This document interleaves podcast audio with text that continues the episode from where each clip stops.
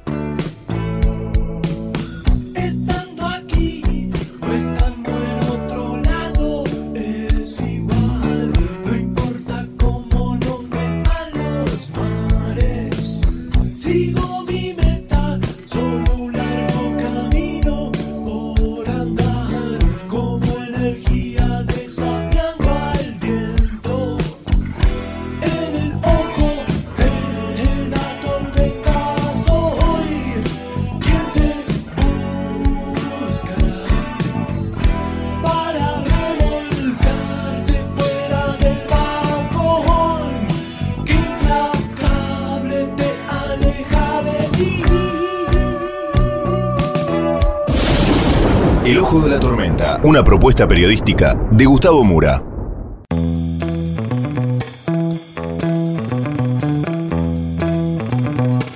Bienvenidos al Ojo de la Tormenta. El título de hoy es 80.000 argentinos en guerra.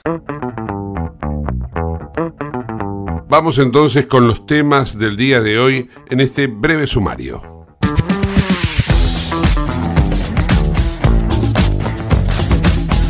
El ataque terrorista de Hamas a Israel ha sesgado la vida al menos de siete argentinos. Siete personas con nacionalidad argentina han muerto dentro de lo que es la comunidad de 80.000 argentinos que están viviendo en Israel. Vamos a compartir un informe de noticias internacionales con lo último que está ocurriendo en Oriente Medio. Por otra parte, nos vamos a ocupar de lo que fue el debate de ayer presidencial en la Argentina a través del análisis de Rodolfo Eiben. Y al mismo tiempo vamos a ocuparnos de la situación en Quilmes, donde Mayra Mendoza, algunos dicen es la insaurralde de esta localidad. De ello nos va a hablar Martiniano Molina, el candidato a intendente de Juntos por el Cambio. El dólar volvió a subir 945 pesos en la cotización libre o blue. Todo esto y mucho más en el ojo de la tormenta.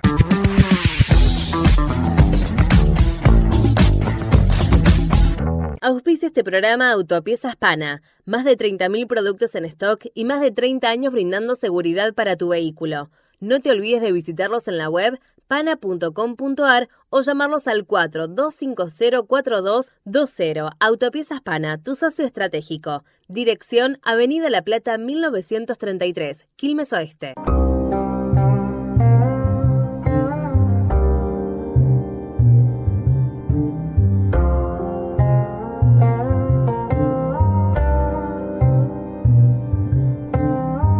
Hay que estar en contra siempre de toda forma o expresión de terrorismo. Por ello es que desde el ojo de la tormenta repudiamos la acción terrorista de Hamas sobre Israel. Luego están las razones que impulsaron a palestinos a sumarse a una milicia terrorista para tratar de recuperar posiciones que deberían haber sido llevadas a cabo a través de la diplomacia. Israel ha tenido un comportamiento que no ha sido el adecuado durante los últimos tiempos, pero insisto sobre este particular, nada justifica una acción terrorista de la envergadura que se ha llevado a cabo durante este fin de semana. El sufrimiento es brutal, es descarnado y es desgarrador. Y mucha más empatía nos debería generar a todos los argentinos, habida cuenta de que en Israel hay en estos momentos 80.000 argentinos 80.000 argentinos que, muy seguramente, profesen la religión judía. 80.000 personas con pasaporte argentino, con DNI argentino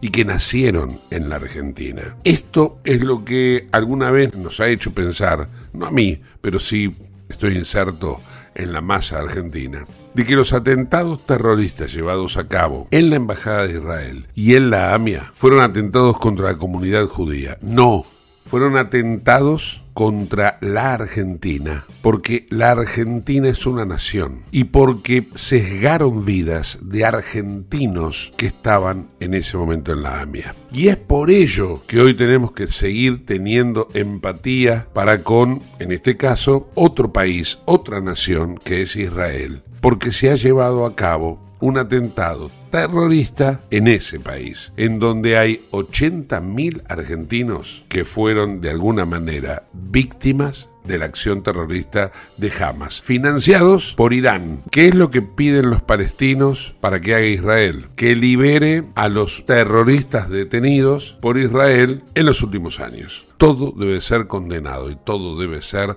repudiado. El mundo alguna vez va a tener que cambiar. Vamos a compartir ahora informes de Euronews acerca de lo que ha ocurrido y lo que está pasando en torno al conflicto en Oriente Medio.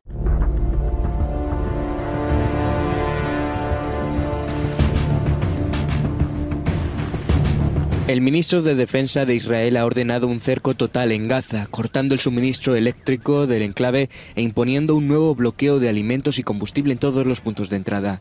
Los hospitales en Gaza luchan por hacer frente a la gran cantidad de heridos. El número de muertos en ambos bandos asciende a más de 1.200. Las autoridades informaron que los hospitales estaban recibiendo pacientes de todo el territorio y que las morgues estaban desbordadas. Hay un importante hacinamiento en todos los hospitales de la franja de Gaza debido al gran número de víctimas procedentes de todas las zonas atacadas. Además del creciente número de mártires en los hospitales, ahora hay una clara congestión en los frigoríficos de las morgues.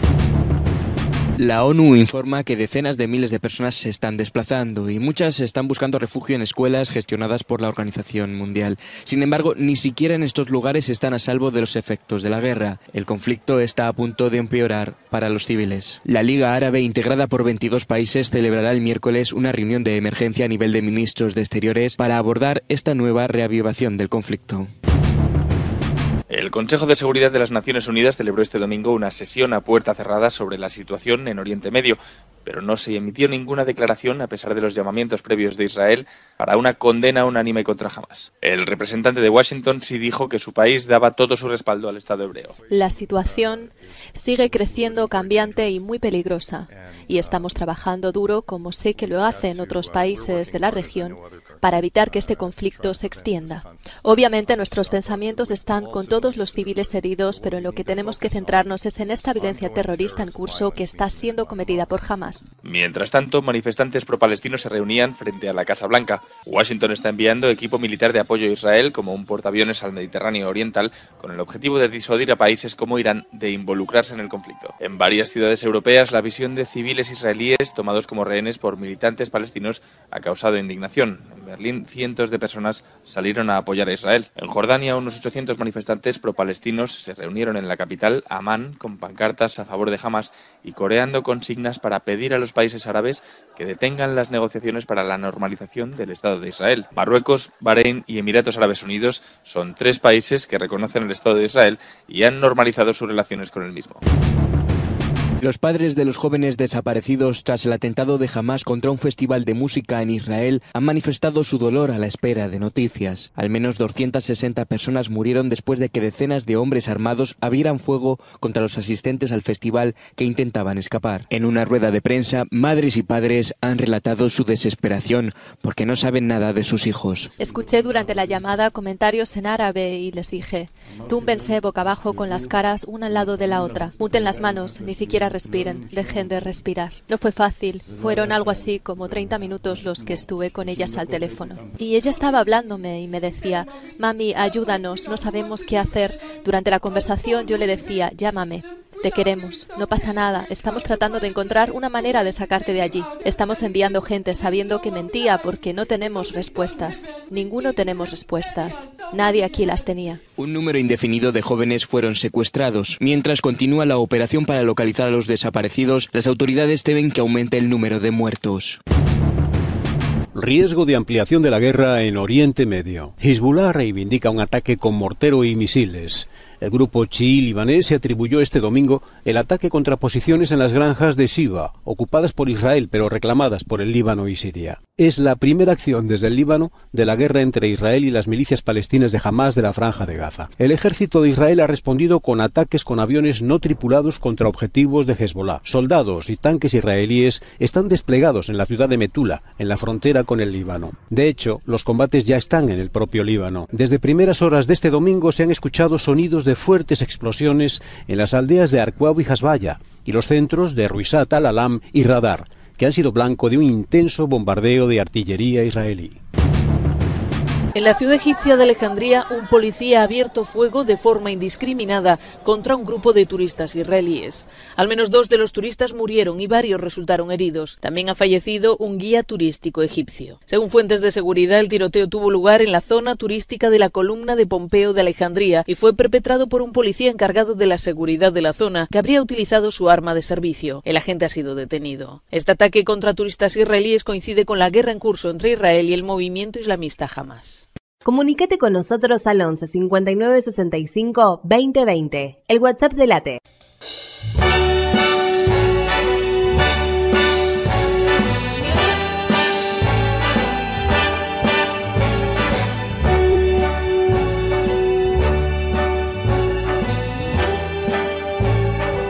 Start spreading the news. Llega al ojo de la tormenta Rodolfo Eiben para el análisis político de esta semana, después de lo que ha sido el segundo debate. Hola Rudy, ¿cómo estás?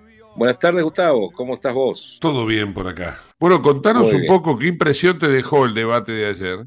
Bueno, la impresión que dejó el debate eh, tuvo varias aristas. Eh, comenzando por, eh, digamos, unas tibias manifestaciones de los candidatos en cuanto a mostrar o, ser concretos en un plan de gobierno futuro, es decir, este, falta, falta llegada a la gente, falta comprensión hacia el pueblo, que es el que tiene que discernir a quién de ellos les va a poner el voto el día 22 de octubre.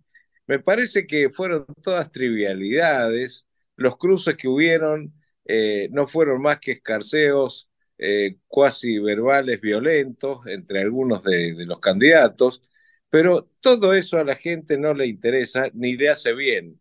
Todo eso no hace más que confundir más, todo eso no hace más que convencer más a la población de que estamos a manos o de ladrones o de improvisados o de gente que no llega a mensurar que el país se extiende más allá de la general paz.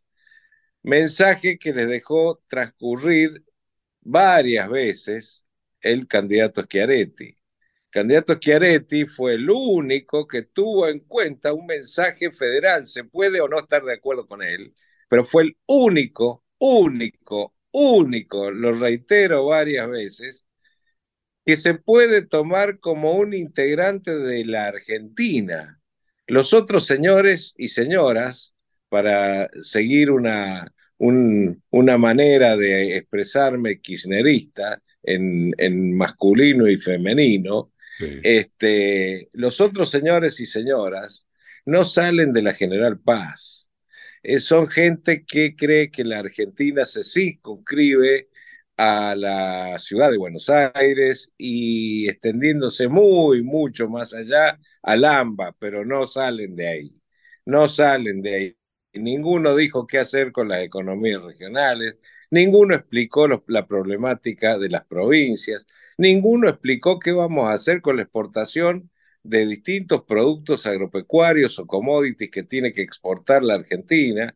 Ninguno dijo qué vamos a hacer con el contrabando de soja que hay hacia Paraguay a través de la hidrovía y que de noche van las barcazas de los grandes exportadores de, de, de, soja a Paraguay sin pagar retenciones, sin nada, y se exporta desde Paraguay como soja paraguaya. Ninguno explicó cómo vamos a acrecentar la cuota de, del ganado exportable, ninguno explicó qué hacer este, eh, con, con, la industria de la lechería, que era lo que le reclamaba Schiaretti a Massa. No, no salieron de su discurso armado este, con el protectorado de los asesores que estaban por allí y demás. Por otro lado, este, yo no vi gente del interior invitada entre los asistentes. Era toda gente que vive a 10 cuadras a la redonda de la ciudad de Buenos Aires. Eso es malo. Eso no es bueno para el país. Eso es malo. No había dirigentes del interior del país, salvo contadas excepciones. Y hablo de dirigentes, no hablo de gente. Gente, candidatos a diputaduchos y demás, había varios, pero dirigentes políticos del interior, no vi, no vi su asistencia, este, digamos, en la cantidad en que debió haberse programado, y no tan solo para la dirigencia de Capital Federal. E, e, eso fue lastimoso, porque lo que se puede llegar a eh, entender desde la ciudad de Buenos Aires, a donde yo también vivo en parte de mi semana, también conozco y vivo desde hace 36 años en la ciudad de Buenos Aires, también conozco y vivo en el interior del país y sé cómo piensa una persona de tierra adentro, como les gusta llamar a estos unitarios. Así es que dejó un sabor amargo el debate de ayer no solamente por la tibieza en que incurrieron en cuanto a propuestas, sino que además en cuanto a las maneras, a las formas, a las formas de expresarse, este, vamos desde la vulgaridad guaranga de la señora Bullrich hasta, hasta bueno, expresiones agraviantes y demás este, que se profirieron entre algunos de los demás candidatos. Vuelvo a reiterar, el único que apareció como un caballero y teniendo en cuenta que es un ciudadano perteneciente a la República Argentina, pese a que yo no comparto su espacio, es el gobernador Schiaretti. Eso es, esa es mi conclusión. Vos sabés que ayer, ni bien termina el debate, y hoy mismo, ¿no? Eh, uno repasa los portales de noticias, los canales de televisión, las redes sociales, y hay como una instalación de que la ganadora fue Patricia Bullrich. Y lo que vos acabas de decir de Schiaretti, yo lo sentí así anoche. Yo sentí y dije, me parece como que el debate lo ganó Schiaretti, estoy muy loco. Pero digo, lo ganó Schiaretti porque me parece que fue el único que realmente eh, pudo imponerse en medio de ese de, esa situación de violencia como vos acabás de describir, la verdad, estoy totalmente de acuerdo con vos. Hubo violencia, Milei llamando la asesina a Bullrich. Eh, uno puede considerar que tiene un pasado montonero, ahora de ahí a, decir asesina no estoy, no estoy de acuerdo. Bullrich eh, diciéndole a Massa que chorro, eh, y, así, ¿no? O sea, los, cruces que hubo muy fuertes, muy violentos, y el único, vos dijiste una palabra que me encantó, te la robo, ¿eh? El único caballero, ¿eh? Caballero, porque no es necesario ser hombre para ser caballero, se puede ser mujer y ser caballero también, ¿no? El único caballero fue Schiaretti. Tal cual, tal cual. No hace falta ni ser erudito, ni pertenecer a un posgrado de ninguna universidad americana o europea para sacar esta conclusión. Basta con ser una persona que tenga calle y razón para darse cuenta que lo de ayer fue un circo montado para cumplir con una formalidad o cuasi formalidad exigida por la ley, que es el debate. Lo demás, lo demás, las grandes este, opulentas instalaciones, lo, este, bueno, la gran escenografía, lo bien que se desempeñaron los periodistas, que estuvieron muy bien todos, este, pero realmente lo, lo demás este, deja mucho, mucho, mucho, pero muy, mucho que desear en cuanto a qué somos y quiénes somos los argentinos, quiénes somos y a dónde queremos llegar, con quiénes queremos llegar. Cómo, cómo está dada esta, esta elección, cómo, cómo viene esta elección. ¿Es realmente un cambio de época? ¿Es un cambio de época? ¿Será un cambio de época, como se dice? Bueno, ojalá la providencia quiera que sí, que sea un cambio de época, pero para mejor, para, para evaluar y lograr mejores dirigentes, dejar de lado tanta soberbia, tanta soberbia que vi en todos. Le falta humildad a esta gente, le falta don de gente, como se dice, le falta tener en cuenta las vivencias de todos los días de quienes salimos a trabajar y soportamos con nuestros impuestos los salarios de estos atorrantes. Entonces, por favor, por favor, como ciudadano común, como ciudadano de a pie, como se le llama, y yo quisiera ver otra cosa de los gobernantes o de los futuros gobernantes. Quisiera ver otra cosa, quisiera vivir otro clima, quisiera vivir un clima de trabajo, de no agresión, de mal humor, de caras de traste, de, e, es decir, basta de ese tipo de cosas ya, basta. La ciudadanía no está para eso, los argentinos tampoco, los argentinos tampoco. Y estamos bancando candidatos unitarios, capitalinos. ¿Cuánto tiempo hace ya? Fíjate estos que están ahora, Alberto Fernández. Fíjate los anteriores, los de Macri. ¿Dónde había gente del interior del país? No, no, por eso es que digo que coincido con el diagnóstico tuyo, eh, porque cuando Schiaretti habla, no habló solamente de Córdoba, mencionó también la situación que padecen los santafesinos. Eh, podríamos hablar también de parte del norte, norte de la provincia de, Buenos Aires. Claro.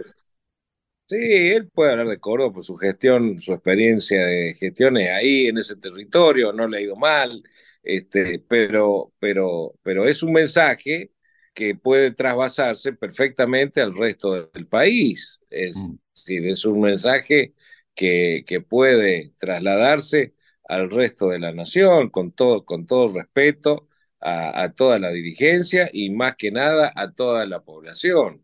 Entonces, este, estoy muy afectado yo por todo esto porque gobernar con los compañeritos del secundario, como hizo Macri, o gobernar con los amiguitos de Capital Federal y el AMBA, como parece que va a ser en el futuro, eso no es la solución para el país. Realmente, eh, e, eso, eso, eso me afecta, me duele, porque veo que este, no son las maneras no son las formas y al no ser ni las maneras ni la forma, las consecuencias o resultados finales suelen no ser del todo buenos. Rudy, dejando de lado la cuestión electoral, hay gente que vive en la Argentina, porque parece como que, la Argentina está en pausa, ¿no? Pero la Argentina no, sigue funcionando. Acá hay gente que hoy fue al supermercado, que tuvo que enfrentar el, precio de la carne, de la leche, del pan.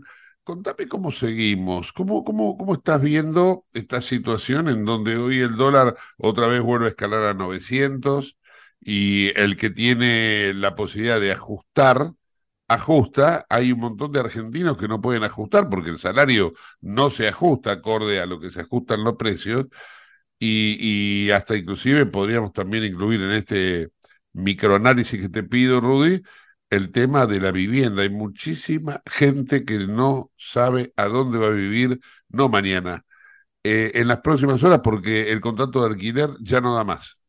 Bueno, en la Argentina, eh, lo veníamos diciendo en, ediciones pasadas, está desmadrada. La economía argentina está sin control, eh, como es un barco sin control el país entero.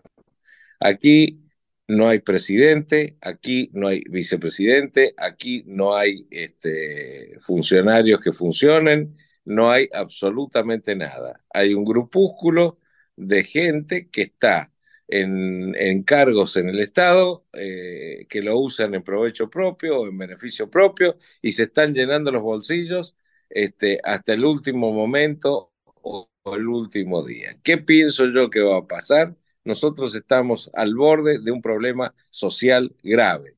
Un problema social que puede derivar, ojalá que no, pero puede derivar en situaciones o episodios ya vividos y ya conocidos por la Argentina el año 2001. Estamos en el borde de la situación económica, en el borde de la inseguridad, estamos con muchos, muchos problemas que nos aquejan en este momento. ¿Qué es lo que va a pasar? El dólar va a seguir aumentando. ¿Qué es lo que va a ocurrir? El desabastecimiento va a seguir, este, digamos, aumentando también, porque nadie va a querer vender absolutamente ninguna mercadería por la remarcación este, alevosa que van a tener que hacer en cuanto a, la devaluación progresiva diaria que se viene viviendo. Eh, después del 22 de octubre, si hay un gobierno que gane en primera vuelta, lo que va a hacer este gobierno antes de irse va a ser devaluar aún más la moneda, con lo cual le va a dejar un incendio al próximo gobierno que va a tener que seguramente asumir antes de tiempo. Oh. ¿Fui claro con mi diagnóstico? no sé si fui claro.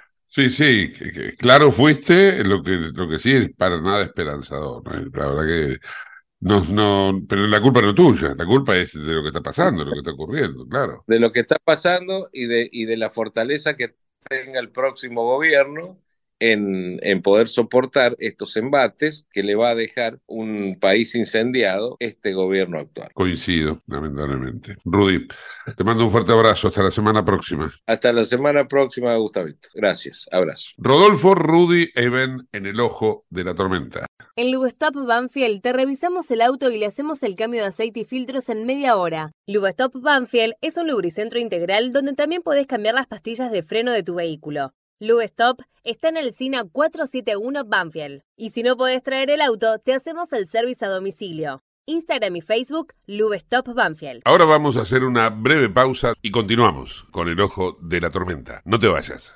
En el ojo de la tormenta un niño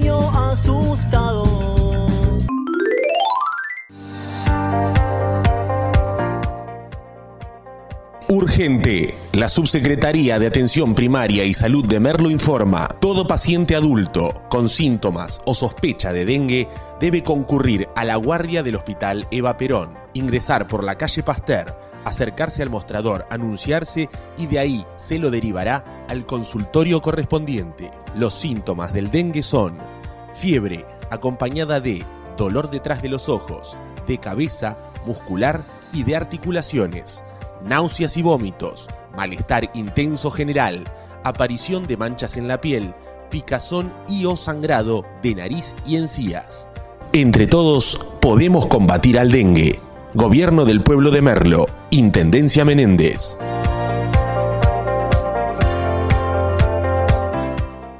En Lanús tenemos actitud verde. Estamos recuperando 25 plazas y parques del municipio, con nuevos espacios verdes, estaciones de juegos para chicos y mayor seguridad para nuestros vecinos. Informate en lanús.gov.ar. Lanús nos une. ¿Tenés Galicia? Tenés que saber algo. ¿Tenés alguna duda? ¿Tenés alguien que te escucha y te da atención 24/7? ¿Tenés ganas de hacer algo? Tenés muchos beneficios en lo que más te gusta tenés ganas de no hacer nada. Tenés una app para hacer todo desde el celular sin moverte del sillón de tu casa. Tenés, todo, para, vivir un día a día mejor. Tenés Galicia. Tenés Galicia.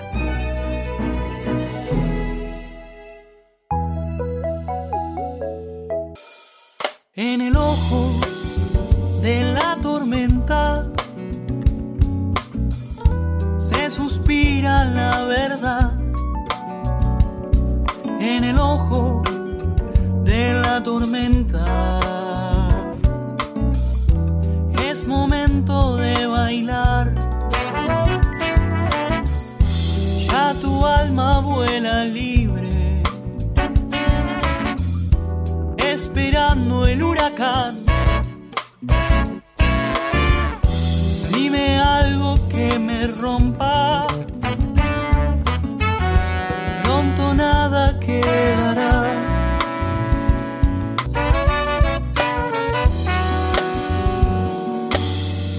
Auspicia este programa CRIBE. CRIBE es un centro de rehabilitación integral que está ubicado en Villa Ballester, provincia de Buenos Aires, certificados con normas de calidad ISOIRAM. El centro CRIBE ofrece, entre otras terapias, tratamiento de rehabilitación por ozono. La página web es www.cribe.com.ar, sino en facebook.com barra cribecom. CRIBE queda en Independencia 5182 Villa Ballester. Los teléfonos 4768-6774 o 4767-6296. CRIBE, Centro de Rehabilitación Integral Belepoc. Estamos en comunicación con Martiniano Molina, es candidato a intendente de Quilmes y bueno, estamos lógicamente en el tramo final de esta campaña. ¿Cómo estás, Martiniano? Hola, Gustavo, ¿cómo andás? Gracias por, por llamar, ¿eh? No, al contrario. Contanos un poco cómo estás viendo la ciudad, el partido y de qué manera eh, imaginás eh, que vas a llegar para el 22 de octubre. Eh, mirá, la verdad que trabajando mucho, recorriendo los barrios en Quilmes, eh, en todos lados,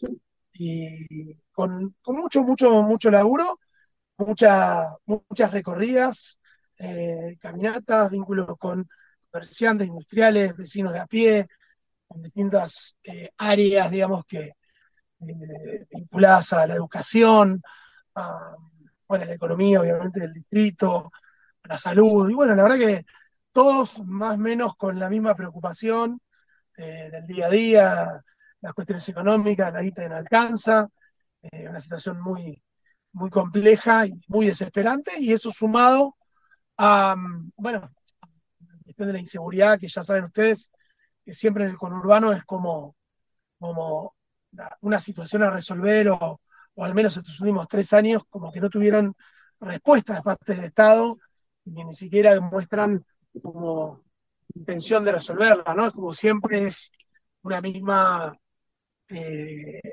digamos, un mismo parche, ¿no? Que se va poniendo, u otros parches que se van poniendo sobre cosas no resueltas.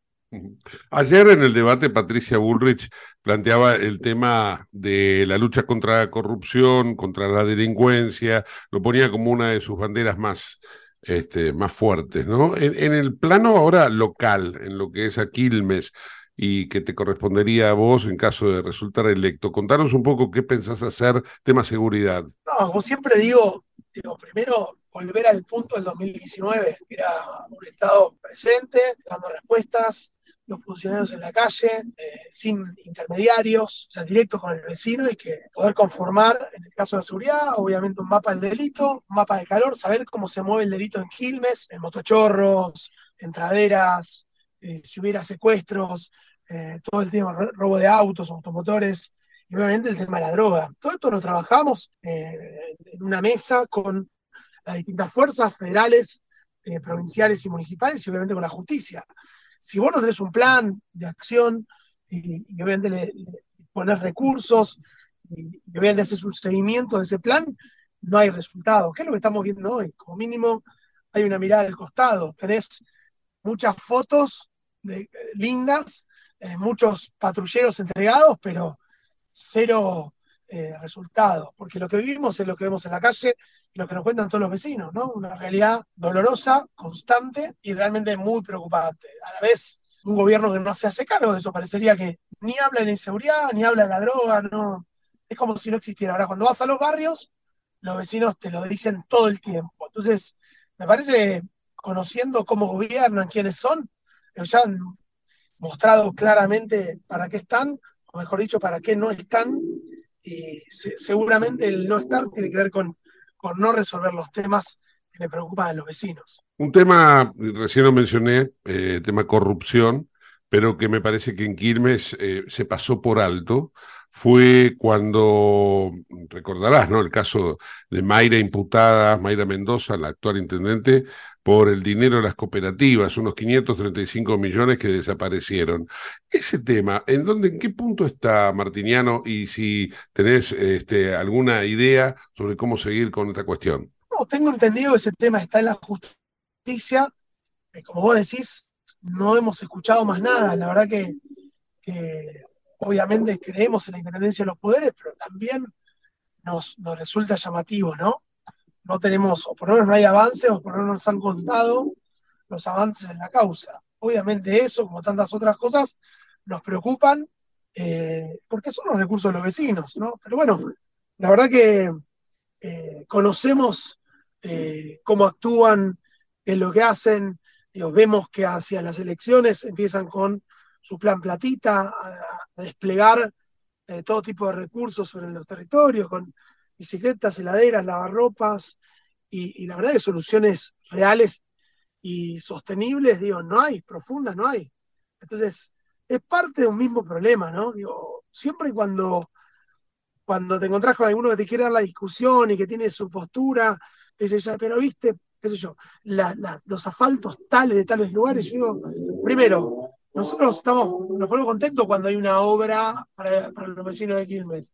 Yo no estoy en, la postura de decir el asfalto no se come. Imagínate si a nosotros nos crearon esa, esa frase para justamente como hacer un, un, juego, ¿no? Con el, con el tema de, mi profesión o de mi, la cocina en mi vida, ¿no? El asfalto no se come porque obviamente éramos un, gobierno que hacíamos muchas obras, pero obviamente primero entendemos que las obras los vecinos, hacemos junto con los vecinos, porque los recursos son de los vecinos, nosotros no nos apropiamos, de las obras, las obras las hacemos porque las piden los vecinos, las ponemos en una planificación, priorizamos y las hacemos. En este caso, te quieren como enrostrar lo de, las obras, lo del asfalto y demás. Digo, qué bueno, genial. Ahora, la pregunta de nuevo es, ¿estamos mejor en términos económicos o en términos de hambre con respecto a cuando estábamos nosotros? Yo no estamos mucho peor. Mucho peor están nuestros jóvenes, mucho peor están los jubilados, mucho peor, peor está el vecino, mucho peor están los que laburan. Digamos, hoy eh, el 30% de los que trabajan en el ámbito de lo formal son pobres, están por debajo del, de, la, línea de pobreza, con lo cual yo les diría que o lo llamaría al silencio y a que se pongan a trabajar por, por, los vecinos y que traten de buscar alguna respuesta eh, profunda para los problemas de la gente. Y de todas maneras, como creemos que no va a pasar, eh, lo que va a suceder es que vamos a gobernar a partir de diciembre y vamos a traer soluciones, soluciones concretas y, profundas para, para tanto sufrimiento. Mm.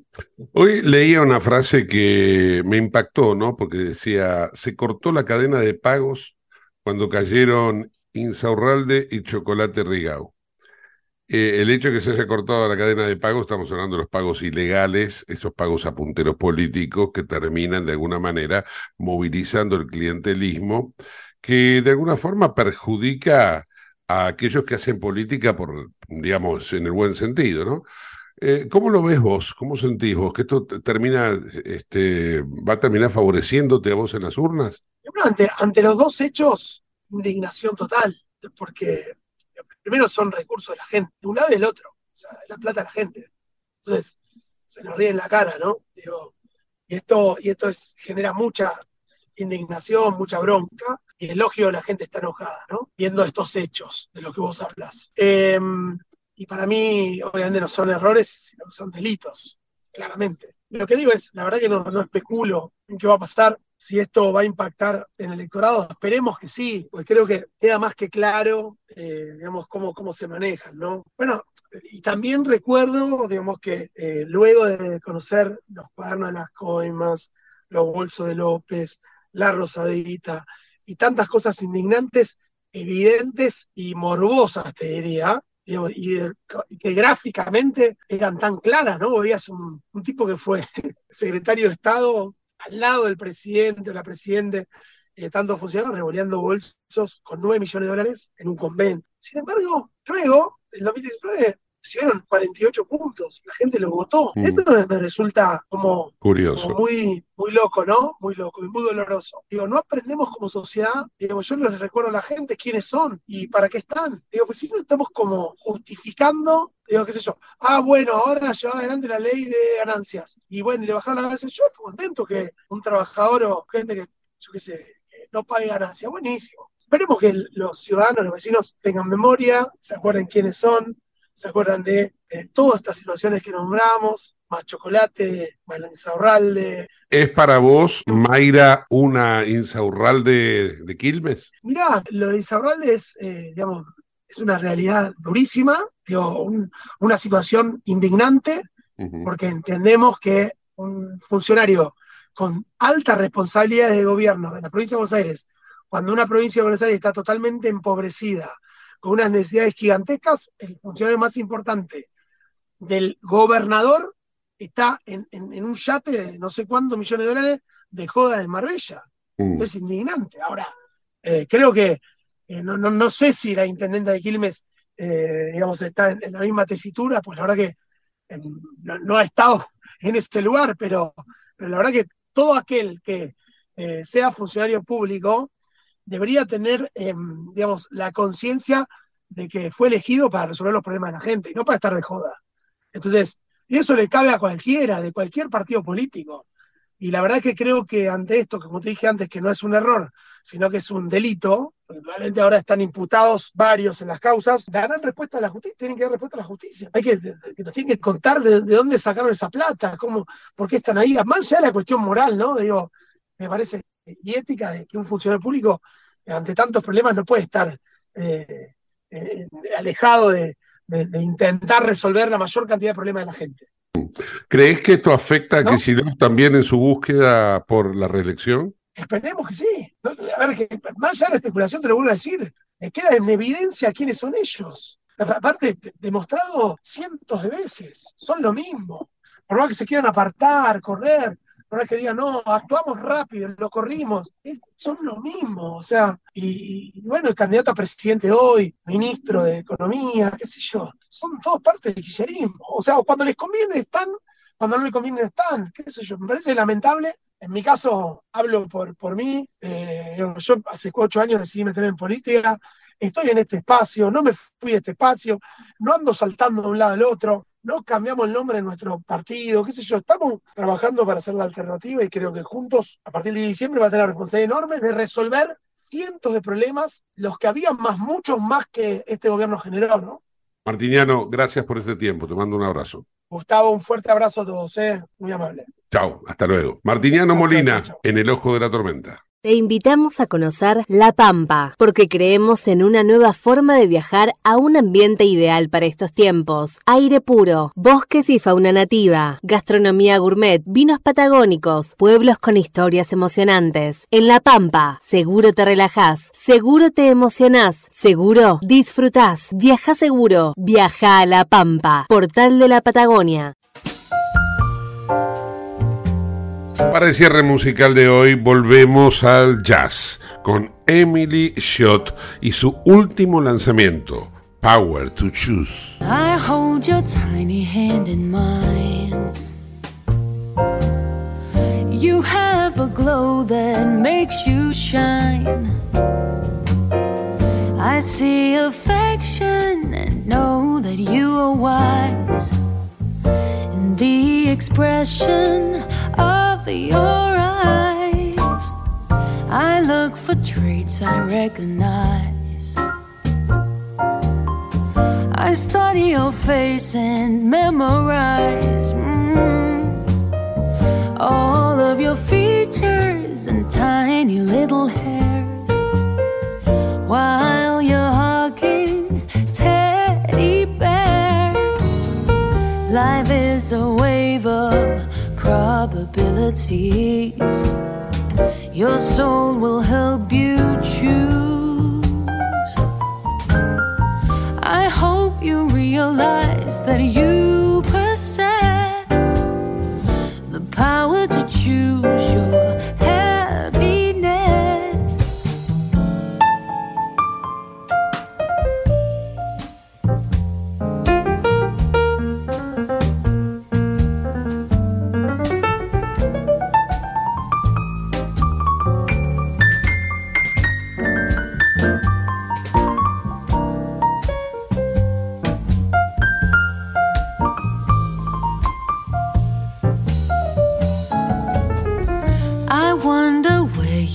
before.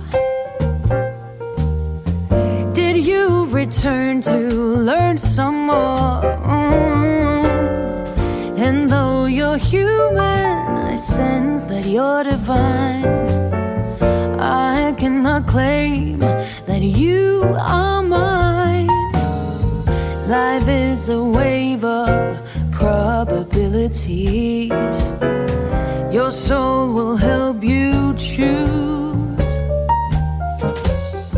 I hope you realize that you.